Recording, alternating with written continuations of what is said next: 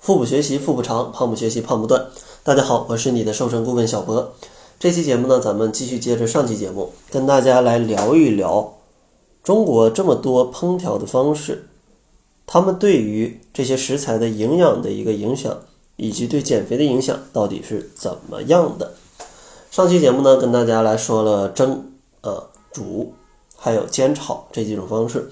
这期节目呢，咱们就另外再说一些其他的方式。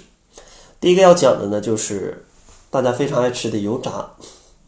其实，任何健康的食材，在这种高温还有油的混合双打下，都会变成一种高脂高热量的炸弹。当你反复高温加热之后，其中的不饱和脂肪酸会产生毒性较强的聚合物，这是一种致癌物。大部分这种油炸、烤制的食品。尤其像这种炸薯条当中都含有比较高浓度的致癌物，而且呢，油炸会使维生素 B 一损失百分之百。同时呢，像油炸的食品，它的卫生问题也是非常令人担忧的。比如说原材料不卫生，或者说使用的油不卫生，或者说为了节约成本，这个油啊反复使用，呃，这是会增加致癌物跟有害物质的含量的。所以说呢，如果大家想要一个更健康的身体，或者是想要减肥，像油炸这种食物，咱们就可嗯尽可能的吧去避免掉。当然偶尔啊，咱们馋了少吃一点也是没问题的。但如果你天天吃，肯定是会影响你的健康的。下一种要来介绍的呢，就是烧烤。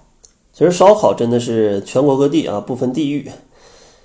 都是一种非常美味的做法啊！这个烧烤感觉做出来什么都挺好吃的，但是呢，大家要明白，它这种非常美味的味道，其实是来自于这种高盐，还有长时间的熏烤。这种长时间的熏烤啊，其实就会产生出来一部分的致癌物，而且呢，还不单单是一次的这种熏烤，像肉里啊流出来的这种油滴到这种。木炭上，然后被不完全的燃烧产生的烟雾里，还会含有一些强烈的致癌物质。所以，即使你不吃烧烤啊，如果你被这种烟熏到，其实一样会摄入一些致癌物。而且呢，还有像肉被烤糊的、烤焦的这部分，这部分的蛋白质被高温的这种灼烧，它也会产生一种致癌物。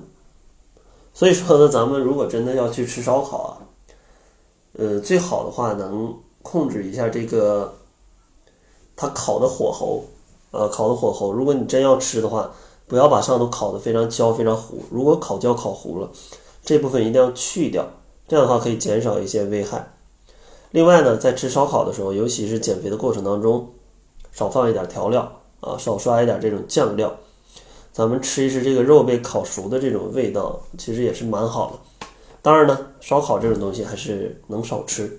就少吃，因为像刚才所说的，富含致癌物的地方真的是有点太多了。然后咱们还有最后一种方法要介绍，就是生吃。像生吃这种方法呢，大多数中国人可能并不是非常习惯这种方式，但是呢，很多外国人是比较喜欢吃这种这这种方式的食物的，因为大家总能看到像。一些西餐里的一些呃各种沙拉啊，尤其是蔬菜沙拉，然后像一些这种日式餐馆的一些 三文鱼，其实也是一种生吃的办法。像中国呢，可能也有一些像什么醉虾、醉蟹啊，这可能也是一种生吃的做法。但大多数中国人可能还是不太习惯这种吃法的。但生吃呢，对于一些蔬菜也是摄取它的营养也是非常有帮助的。比如说像卷心菜、黄瓜、西红柿、胡萝卜，因为这些食物生吃可以最大限度的保存食材当中的维生素。咱们唯一需要注意的，就是生吃的这个时候，注意农药残留的问题。所以说吃之前咱们一定要多洗一洗啊，给它洗干净。同时呢，像一些蔬菜可能还会寄生那些虫卵呢，或者有一些这种残留，咱们也可以去选择去进行一些杀菌处理。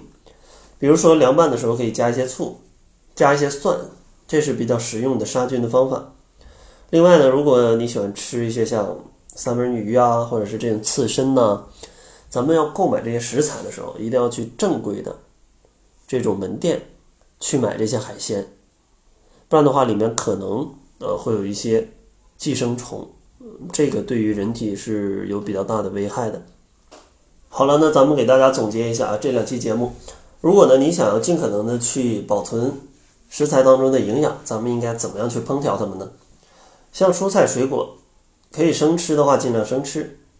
然后呢，如果烹调这些菜蔬菜，先洗后切，做到现吃现做。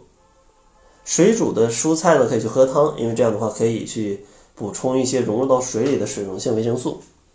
如果煎炒的话，温度不要超过二百度啊，不要超过二百度。另外呢，为了减肥更健康啊，尽量避免烧烤，还有煎炸的食物。好了，那通过这两期节目，相信呢大家对于怎么样去健康的烹调一道菜啊，更好的保存这些营养素，都有了一个自己的概念。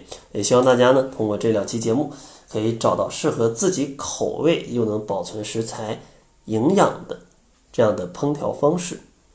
那好了，如果在最后大家觉得减肥没什么动力或者没什么希望，也可以关注公众号来查看一下往期学员的一个成功的瘦身感悟，希望呢通过这些感悟可以给大家一些动力。想要领取这些瘦身的感悟的话，可以关注公众号搜索“小辉健康课堂”，灰是灰色的灰，然后就可以领取到这些成功的瘦身案例了。那好了，这就是本期节目的全部，感谢您的收听。作为您的私家瘦身顾问，很高兴为您服务。